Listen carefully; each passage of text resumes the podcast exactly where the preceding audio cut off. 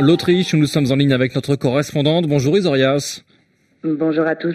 L'actualité européenne ces derniers jours est dominée par cette nouvelle crise migratoire et humanitaire à la frontière entre la Grèce et la Turquie.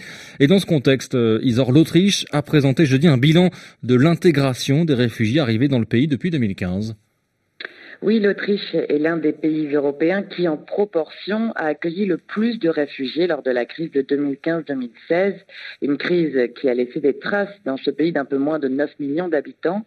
Environ 200 000 personnes ont déposé une demande d'asile en Autriche depuis 2015, dont 110 000 ont reçu une réponse positive, selon les chiffres présentés cette semaine par la ministre conservatrice de l'intégration, Suzanne Rabe. Cette dernière a insisté sur les coûts de cet accueil expliquant que l'hébergement dans les centres d'asile a coûté plus de 2 milliards d'euros et que 70 000 cours d'allemand et 100 000 cours de valeur ont été dispensés à ces nouveaux arrivants. Selon la ministre, l'Autriche n'a pas encore surmonté les conséquences de 2015, d'où sa mise en garde concernant la situation actuelle, alors que la Turquie a ouvert ses frontières avec la Grèce pour laisser passer les migrants.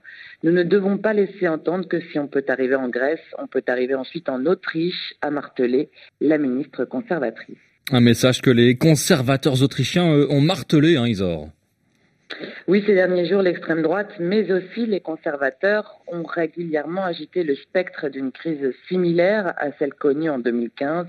Le chancelier Sébastien Kurz a ainsi dénoncé une attaque de la Turquie contre l'Union européenne et plaidé pour la protection des frontières extérieures afin, je cite, que 2015 ne se reproduise pas, sauf qu'aujourd'hui, Sébastien Kurz ne dirige plus l'Autriche avec l'extrême droite, mais avec les Verts, une coalition inédite au pouvoir depuis janvier dernier. Or, les écologistes ne partagent pas cette position. Le vice-chancelier Werner Kogler a même fait une proposition totalement à rebours de ce discours, accueillir des femmes et des enfants qui se trouvent dans les centres d'asile surpeuplés des îles grecques. Proposition immédiatement rejetée par les conservateurs.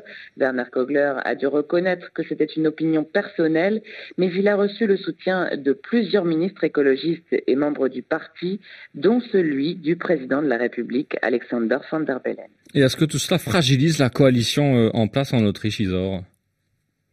Eh bien, les deux parties ne s'attendaient sans doute pas à ce que la question migratoire s'invite de cette manière et aussi vite dans les débats.